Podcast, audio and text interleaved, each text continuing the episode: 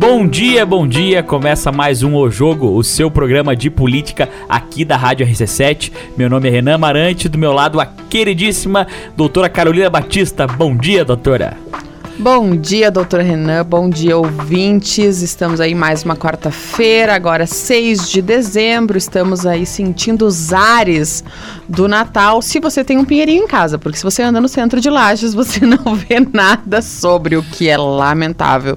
Inclusive, muito chateada sobre a abertura nesse final de semana, que foi pouquíssimo divulgada enquanto a cidade merecia né, um pouquinho de entusiasmo. Não sei se o senhor viu, tivemos um show de Expresso Rural com a Camerata de Florianópolis e nem os funcionários da prefeitura estavam lá, que são bem mais e do que o povo que estava lá. Eu soube porque as pessoas desta rádio que nós falamos comentaram no Copa e Cozinha que é um programa de, de, bastante audiência. Eu estava no dia e aí eh, fiquei sabendo porque da divulgação oficial é simplesmente um silêncio ensurdecedor.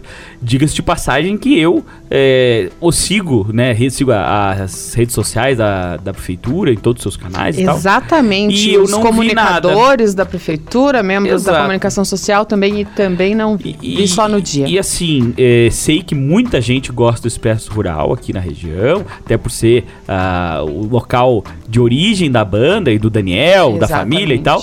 E que e com a camerata fica um show bem diferente. Eu sei que eles já fizeram esse show outras vezes.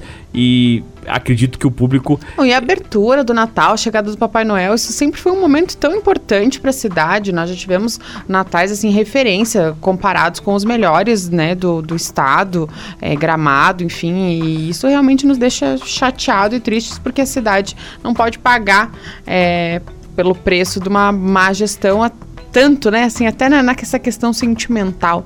Nem Confesso o túnelzinho de luz. Não, o túnelzinho de luz foi uma situação lá à parte, ideia do Flavinho, que eu acredito que até ninguém vai fazer de novo. E eu gostava do túnelzinho. Maravilhoso. Era muito legal tirar foto ao muito lado dos bonito, seus familiares, sua pessoa amada. Com a catedral, aquilo era lindíssimo. Uma bela lindíssimo. selfie no túnelzinho de luzinha. É. Um clássico do Instagram nos seus primórdios aí, 2000 13, 14 Isso, ali exatamente. e tal. Então, assim, tem algumas fotos ainda desses registros. Eu também tenho. É, gostava bastante. Uma pena, uma pena é, mesmo. E acaba e... se tornando um fato político, e por isso que nós começamos já assim com essa punhalada, porque os vereadores, óbvio, de oposição estão também chamando atenção. Vi postagem do Jair Júnior, da dona Suzana, e justamente relembrando esses natais que Laje sempre teve tão bonita, tão enfeitada.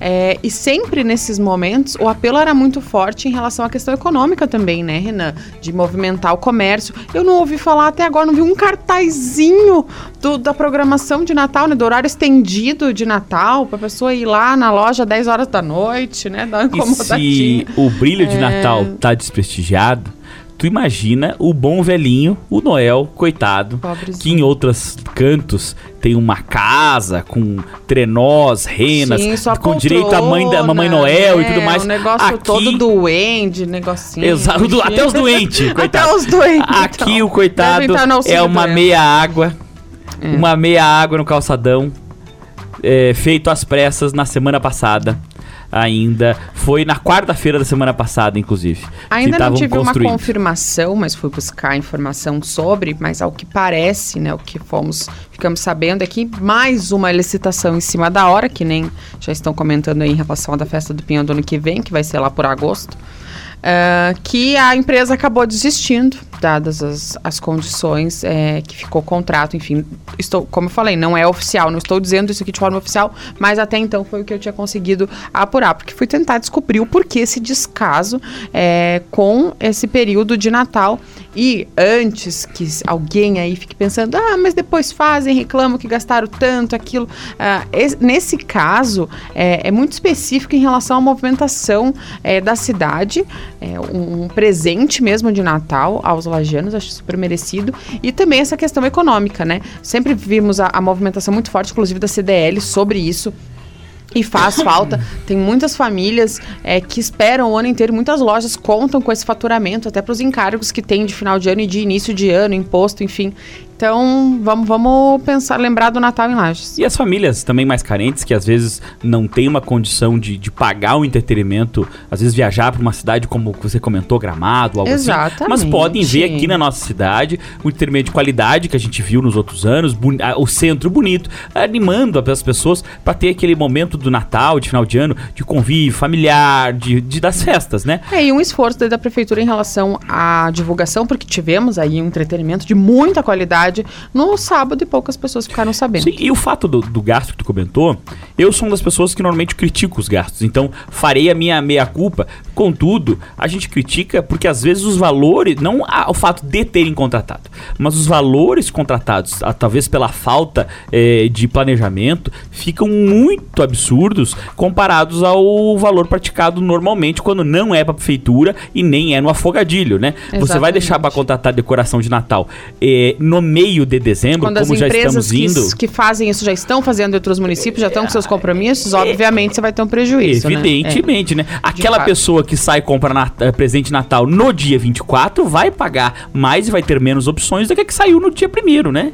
É sobre é, isso, né? Lógica. É a má gestão. E eu vou pedir pro, prefe... pro, pro Papai Noel um prefeito novo. A tá? prefeitura Nossa. está desorganizada, mas a gente sabe que no campo político o MDB não está desorganizado, não está desorganizado. e nem fazendo as coisas no afogadilho não, na véspera de eleição. Estão antecipados aí. Eu tenho a notícia aqui do portal Litoral Sul. Meta do MDB em Santa Catarina é conquistar mais de 100 prefeituras, tá? A matéria do nosso amigo Paulo Chagas.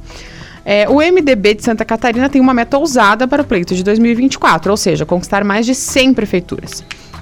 É, o partido vem mostrado força e eles estão com essa organização de encontros é, nas regiões e Lages, então recebeu agora é, esse, esse encontro. No evento em Lages estiveram presentes o presidente da sigla em Santa Catarina, o deputado federal Carlos Chiodini, também o deputado federal Valdir Cobalcini e até mesmo o secretário de Estado da Infraestrutura e Mobilidade, Jerry Comper. Todos foram recepcionados pelo presidente local, Pedro Freitas. O encontro ainda contou com a presença do coordenador regional do partido, Juarez Matos, do prefeito de Otacílio Costa, Fabiano Baldessar, e ainda do ex-governador Paulo Afonso, vereadores, entre outras lideranças. Segundo disse o deputado Chiodini, o partido tem uma história ampla e de governos de sucesso em Santa Catarina, e como presidente, o encontro deste sábado, agora é, que aconteceu aqui em Lages, foi dia 3 sábado, não, minto, dia 2 foi sábado é, em Lages passa por uma organização valorizando a cidade Polo da Serra e que, na verdade, é o que vem sendo feito em todas as regiões do estado candidatura própria em Lages. E aqui vou fazer uma, uma, uma parte aqui que tem uma foto do, do prefeito, ex-prefeito Eliseu Matos, aqui com um sorriso bastante espontâneo e feliz aqui, figurando o Pedro Freitas, que tiver interesse de ver com seus olhos a mobilização do MDB, tá lá no portal Litoral Sul. Entre as definições nesse encontro em Lages é de que o MDB terá candidatura própria na cidade e que será cabeça de chapa. Portanto, desde já começa a trabalhar na construção de alianças. O nome forte é o do ex-prefeito Eliseu Matos, que praticamente foi oficializado como pré-candidato. No entanto, ele prefere dizer que ainda é cedo e que a definição do nome deverá ficar para mais adiante. Na verdade, ele já vem se comportando como possível candidato. Em Lages, o MDB não tem nenhum outro nome expressivo além dele para concorrer à prefeitura. O MDB, é, muito sabiamente, eu acredito, está fazendo, às vezes, do muro nessa polarização que estamos vivendo.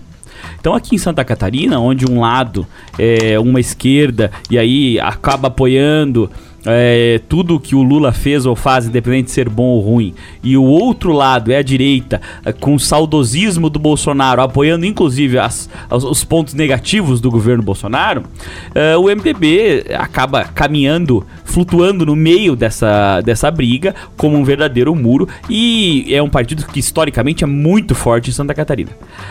Na nossa região, o, o ex-prefeito Eliseu Matos, desde o começo do ano, vem fazendo reuniões, vem conversando com pessoas e eu sei que a expectativa é de que, na hora H, a deputada Carmen Zanotto não venha ser candidata e aí ele receba o apoio daqueles que a, a, apoiariam e sendo um nome, vamos chamar de oposição, que seria a oposição ao grupo político que está na prefeitura hoje, que seria se reunindo uh, em torno uh, do ex-prefeito Eliseu Matos. Se vai dar certo e se, uh, enfim, será uma boa opção, opção viável, só as urnas vão dizer, né? É muito cedo pra gente falar. Contudo, é, ele é um nome forte. Isso O Natal dele foi um espetáculo. Desculpa. Uh, mas é verdade. Então, uh, o partido MDB, além da sua força de militância, de organização, é, tem essa questão aí do muro que o senhor colocou. Tem uma situação particular de Lages que eu vou colocar agora, que, embora concorde com o senhor em alguns aspectos, mas tem também aqueles que estão em cima do muro, e podemos citar então o presidente da Câmara, Esse que tá está um presidente muro, né? da Câmara por, a, pelo apoio é, dos pares que estão vinculados à situação, mas estava ali na foto também, né? MDB tem, tem aparecido em algumas oportunidades também junto ao Eliseu. É, é do jogo, Eliseu estando apto a concorrer, é do jogo que ele retome essa, essa figura política que significou bastante, tem um grupo bastante forte.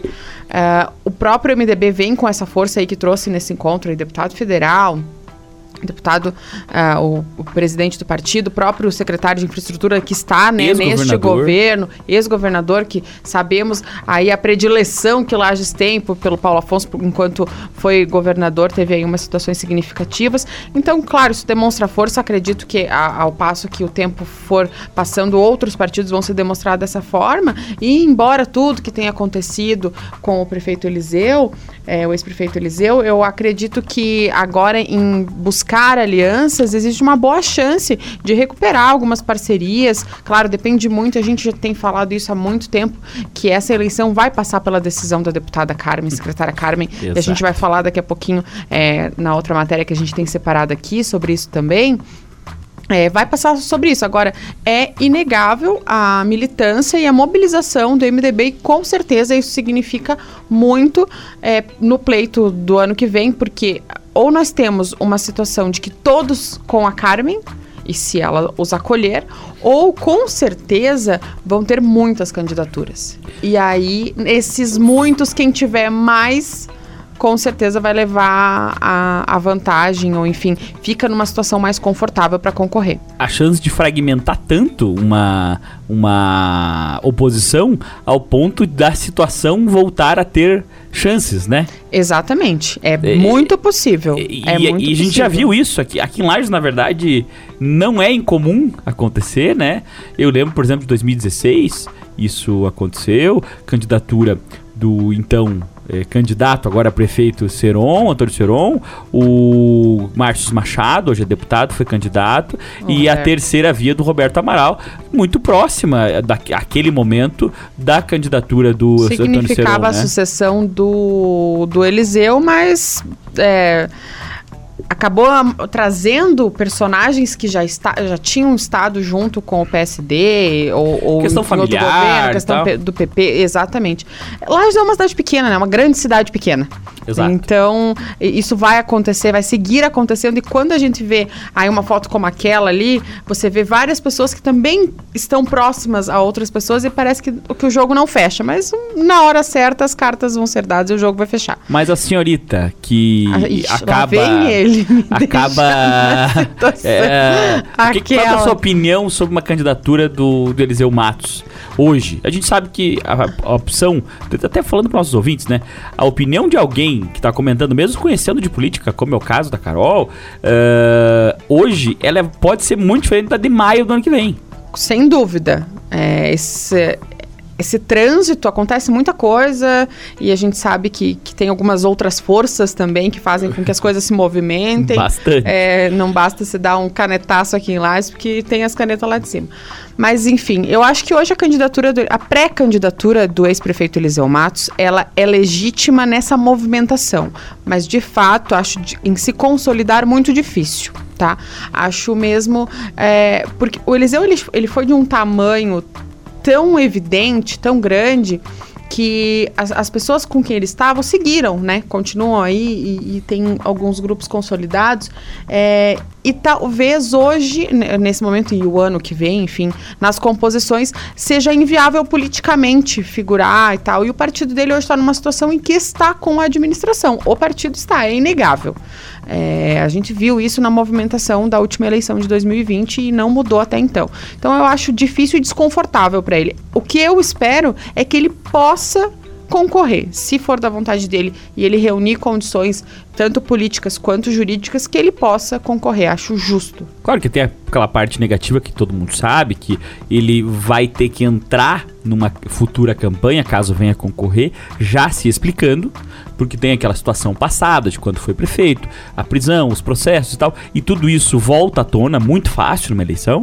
É, da mesma forma, hoje, o grupo político da prefeitura, é, quando for pôr um sucessor, a hora que eles apoiarem alguém, a primeira pergunta, por exemplo, num, num debate, vai ser é, como que ele encara a questão do, do Antônio Seron e tal. Então, assim, é, é comum isso, mas é um fato que tem que ser posto na balança quando você vai pensar numa futura candidatura.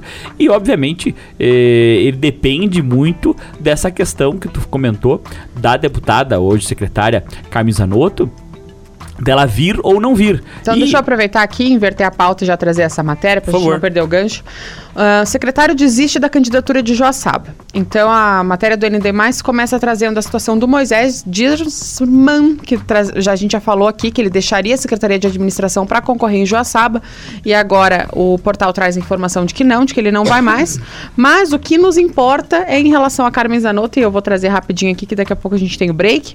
Outra alteração envolve a secretária da Saúde, a sec eh, de Saúde, Carmen Zanotto, que não deixará o cargo no início de janeiro, como a gente já tinha vinculado aqui, como estava previsto. A deputada estava relutante em disputar a Prefeitura de Lages, entendendo que sua missão na saúde não estaria concluída. A alternativa política e legal encontrada foi prorrogar o prazo de sua renúncia, que ficará para março de 2024, portanto, dentro do prazo da lei eleitoral.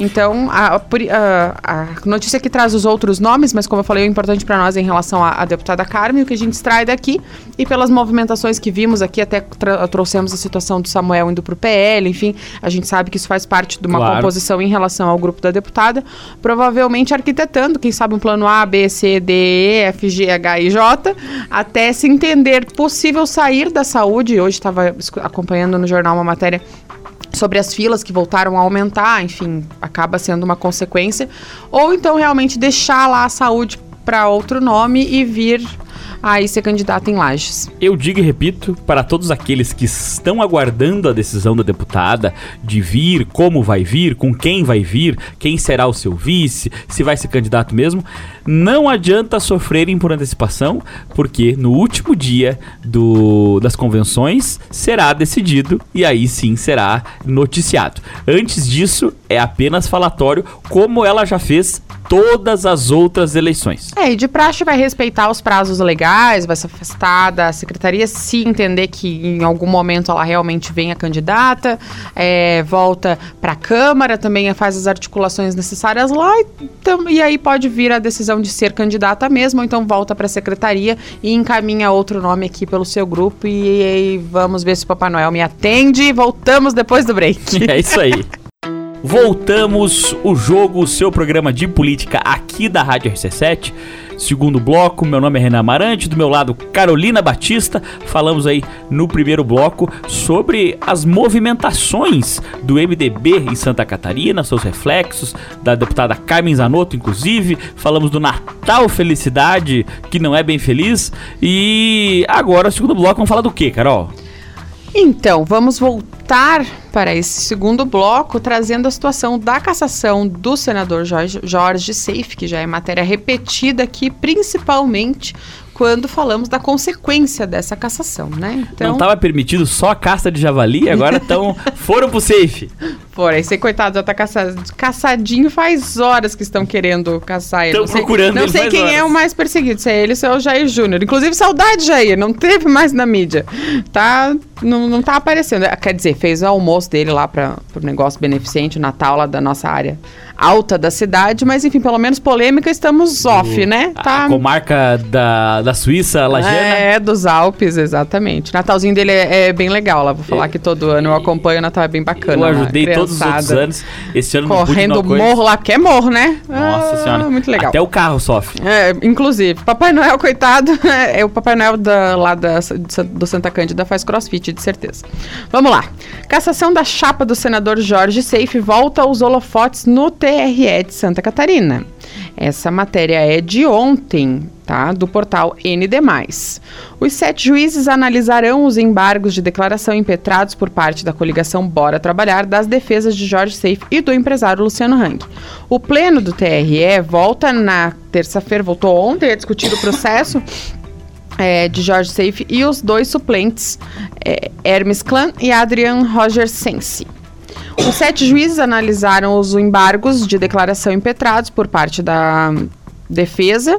E o que, que a defesa diz? A estratégia de defesa do Jorge Seife diz o seguinte: uh, a estratégia é ganhar tempo e protelar ao máximo que o processo chegue ao Tribunal Superior, Eleitoral. Inclusive, já falamos aqui que a probabilidade do tribunal caçar ele é muito grande se comparado àquela situação de Brusque, né? Que inclusive já teve eleição, já Não, tem é, e, e, e, o TCE está num, numa Nesse, crescente, né? Isso. Uma vez que a maioria do tribunal reconheceu de 4 a 3 em algum ponto o uso da estrutura empresarial em prol do SAFE. A ação de investigação judicial eleitoral acusa os réus de cessão irregular de helicóptero para transporte e participação em eventos, uso da estrutura material e pessoal de uma rede de lojas para veiculação de campanha e financiamento irregular de propaganda eleitoral por parte de uma entidade sindical durante o evento na cidade de São João Batista.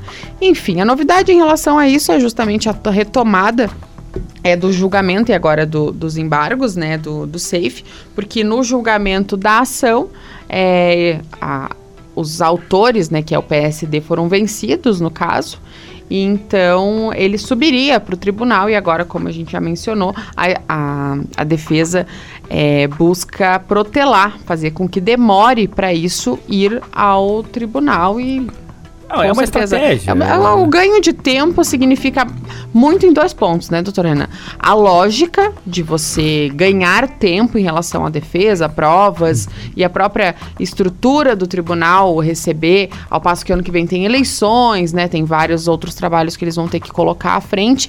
E o outro ponto é que, entendendo que podem perder, né, se arquitetar e, e, e tomar providências sobre o pós julgamento. E aí tem aquelas outras coisas que são do cunho mais político que a gente acaba não é, sabendo efetivamente, mas é, no comentário político a gente tem uma licença poética para poder imaginar.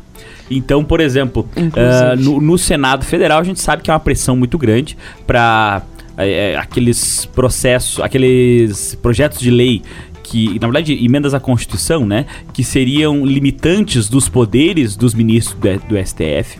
E daí a pessoa me pergunta, tá, mas o que, que, tem a ver o STF com o TSE? Tudo. É, basicamente, os ministros são é, boa parte os mesmos, né? E, e, e, o poder de vínculo dos ministros do, do, do, STF é muito ligado aos poderes dos outros ministros das outras cortes. Então, ao STF, ao TSE e tal.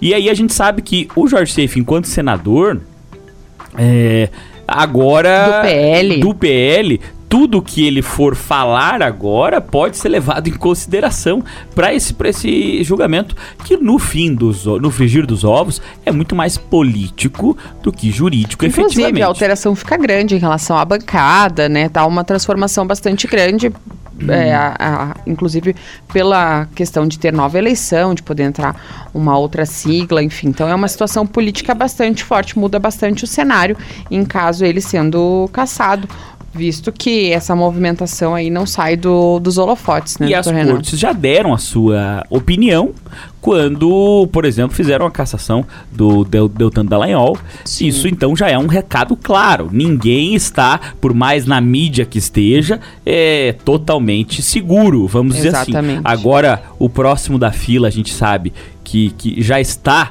sofrendo ali o, é o Sérgio Moro, né? E junto, obviamente, o médio e baixo clero, que seria o Jorge Seif, que dentro do Senado não tem uma expressão tão grande. Chegou agora. Chegou agora, tá começando. Já estão querendo sair ele, pobrezinho. Exato. Mas, enfim, vamos ver como acontece agora. Vamos protelar um pouco a chegada das matérias lá do, do, da instância federal que o senhor adora falar, pra, claro. só para trazer uma situação aqui de Lages.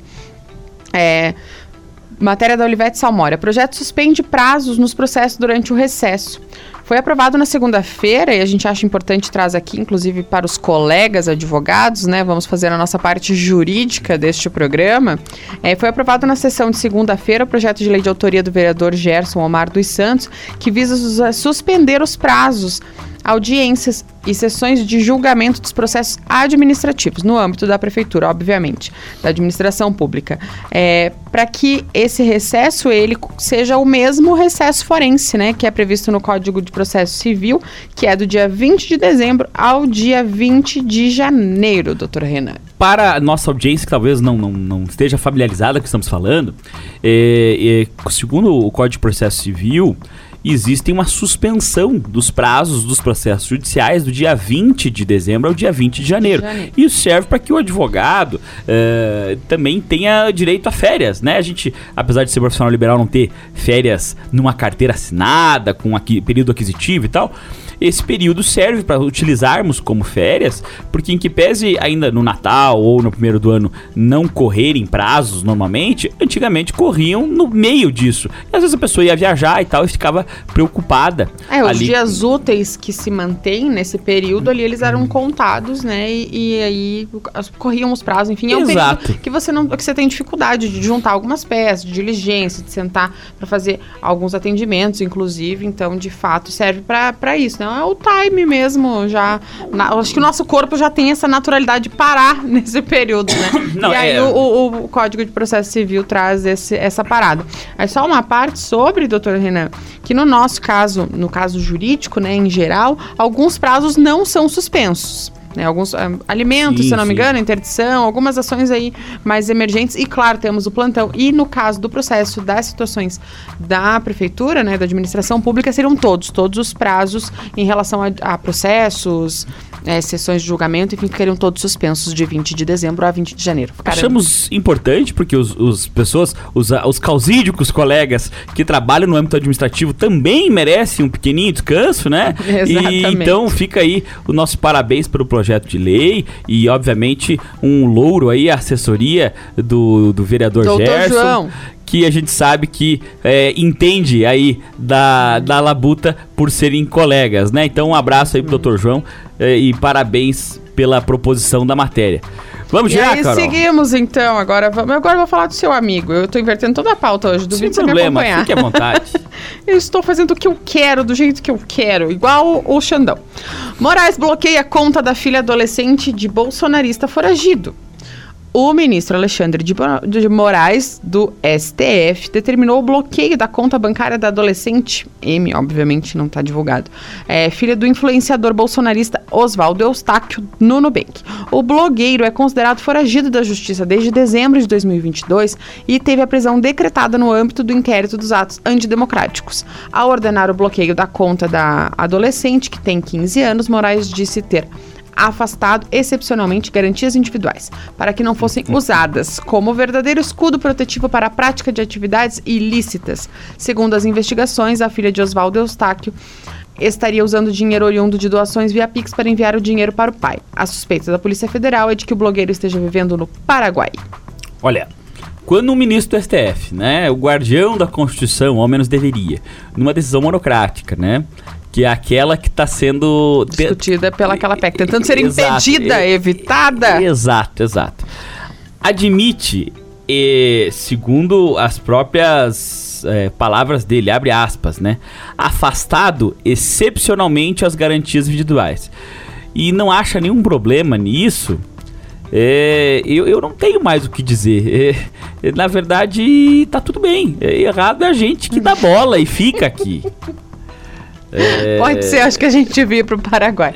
Exato, é. porque o grande problema, assim, pode ser, tá? que esse rapaz utilize das contas da filha uh, eh, para poder movimentar valores e não pague os valores que foram atribuídos como multas naquele uh, inquérito das fake news ou inquérito feito do fim do mundo que ele é um dos réus. Pode ser, não estou dizendo o contrário, não sei da defesa dele, enfim, esses processos provavelmente nem a defesa dele tem acesso direito, então que dirá eu. Mas a questão é, você vai fazer um bloqueio uh, nas contas de uma adolescente sem citar ela do processo?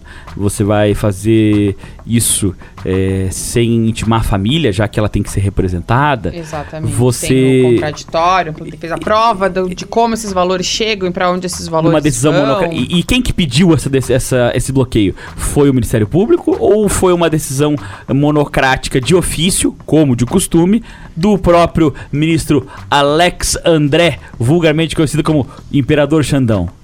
É, exatamente, é o que a gente já trouxe aqui em outras situações e agora, mais uma vez, não é sobre estar certo ou errado em relação ao processo e em relação Exato. ao blogueiro, não estamos fazendo um julgamento de mérito aqui. É só sobre a, os mandos né, do, do ministro é, que deixam um pouco frágil a, o curso processual. É, claro que com certeza agora a defesa dessa família, dessa menina vão, vão agir, mas em geral tá um pouquinho antecipado, né? A, a forma. E até se for pensada aí num contexto, tá, tudo bem, não é divulgado o nome é, da adolescente, mas. mas pelo pai já é, sabe. Né? Exatamente. Né? É, tem um tanto um quê de responsabilidade. aí vamos colocar um outro lado que, é, na ausência desse pai foragido, que embora possa estar errado, enfim, essa adolescente pode estar precisando é, dessa situação, pode estar sendo o meio de sustento da família. Pode. Só para situar, ele, o Oswaldo Eustáquio era um apoiador, enfim, do, do, do ex-presidente Jair Bolsonaro e era influenciador digital e todos os crimes atribuídos a ele nesse inquérito são crimes de opinião, tá? Sim. Então, só para contextualizar. De novo, Fux autoriza inquérito da PGR para investigar Janones por suspeita de rachadinha. Semana passada a gente até tinha separado na pauta, mas não deu tempo de falar sobre o áudio, né, do, do Janones aí que ficou famoso na semana passada. Daqui a pouco o doutor Renan contextualiza para nós. Eu vou dar uma parte da notícia então. O ministro do Supremo Tribunal Federal, Luiz Fux, aceitou nesta segunda-feira Dia 4, pedido da Procuradoria-Geral da República para a abertura de um inquérito para investigar o deputado André Janones pela suposta prática de rachadinha em seu gabinete. Os pedidos de diligências formulados pelo Ministério Público Federal se encontram fundamentados nos indícios de suposta prática criminosa revelado até o momento. Fala, doutor Renan. Você veja como é bonito um processo Bem feito. Exato. Bem direitinho, o Ministério né? Público Bem direitinho tal, apura, daquele jeito que a gente aprendeu lá na faculdade. Exato. O Ministério Público apura que pode ter tido uma irregularidade em decorrência de alguns áudios que foram veiculados na internet, é, atribuídos ao deputado Janones, onde ele cobrava dos seus assessores um percentual do salário, a prática também conhecida como rachadinha, o que é crime, diga-se de passagem. Ele que acusava a e a todo mundo de rachadinha, morreu pela boca. Mas assim, não vamos entrar no fato do delito, que isso é problema do inquérito. Mas olha como é bonito o processo. O Ministério Público viu elementos, abriu inquérito, viu que já tinha elementos para fazer isso judicializar, pediu ao, ao, STF em razão do foro privilegiado. O ministro Fux, que assim, já o critiquei muito, ministro, então assim, ó, me desculpe, viu? É, me, Ou só parabéns não, agora. Não, não, me desculpe, porque nesse momento é, é, é, quase uma luz no STF. Então tu calcule onde a gente tá vivendo. É, mas ok. Uh, o ministro, tecnicamente, vai lá e diz que tem elementos de prova que fundamentem o inquérito e ordenou a abertura do inquérito. Olha que legal. É assim que funciona, não né? há críticas. Veja, veja, tomara que faça a investigação direitinho. Se for. É, há críticas no caso ao Janones, né? Porque. Sim, mas assim. Áudiozinho se, sem vergonha. Se é, for, for é, configurado, comprovado que ele praticou o crime, que se puna e tudo bem.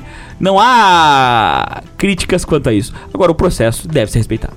Agora, sobre nossas pautas, né? Continuam seres humanos do universo político dando o que falar com situações vexatórias, não é, doutor Renan? Não Difícil, param. Difícil, não param, eles não sossegam. Dá o tempo para a última da pauta? Dá, sim, dá, Decisão sim. do STF sobre jornais se assemelha ao conceito do PL das fake news. Na decisão sobre responsabilização de veículos, ministros replicaram um trecho do projeto acerca de Big Techs, que está parado na Câmara. Já falamos sobre isso aqui, né, doutor Renan? Ao determinar que jornais podem ser responsabilizados por declarações feitas por entrevistados, o Supremo replicou um conceito considerado controverso no projeto, no PL das fake news. O projeto estabelece que as Big Techs sejam responsabilizadas civilmente por publicações indevidas de seus usuários. Tu veja, é, não é lei, porque está em projeto. Está tramitando. Uh, na verdade, é um projeto bem mais assim. Para falar o, o, português bem dizido e até o nosso dialeto popular lajanês, um projeto bem porco. Bem sem vergonha. Bem sem vergonha. e aí, assim, o STF usa isso como fundamentação de uma decisão para punir. Como assim? Como assim, doutor Renan? Não pode, não precisa mais seguir a lei. É um o, tal de morde a sopra aqui os, nesse programa, né? Que a gente elogia e daí a gente tem que brigar de novo. Os guardiões da lei não tá seguem a lei. Não estão seguindo a lei. Bom, em, em geral, o que, que é isso? É essa responsabilização é, das plataformas pelas suas declarações, pelas suas matérias. E qual é a, a, a briga, vamos dizer assim, e por que, que esse projeto fica lá parado, porque realmente é um universo muito difícil de você encontrar a lei que se aplique, né? Nós já criticamos aqui várias vezes a antecipação é, da justiça em relação à opinião das pessoas, é, e ao passo que nesse ponto de responsabilizar os veículos oficiais, né, enfim, as big techs, é, eles rechaçam isso em razão de que a, as pessoas replicam e daqui a pouco mudam o contexto e compartilham o link, mas dão a sua opinião. Olha, eu entendo e acho até importante uh, o combate às fake news. Eu acho que assim, uh, o poder é legislativo é deve fazer algo, o poder legislativo deve fazer algo. E eu entendo que o Supremo queira participar desse debate, desse combate. Perfeito. Agora, o Supremo acabe, primeiramente, como é, é função, ofício principal é guardar a lei. Então eles que guardem a lei e cumpram a lei. Não podem inventar lei porque está avançando no papel legislativo. É isso aí. Não dá mais tempo para mais nada. Até semana que vem.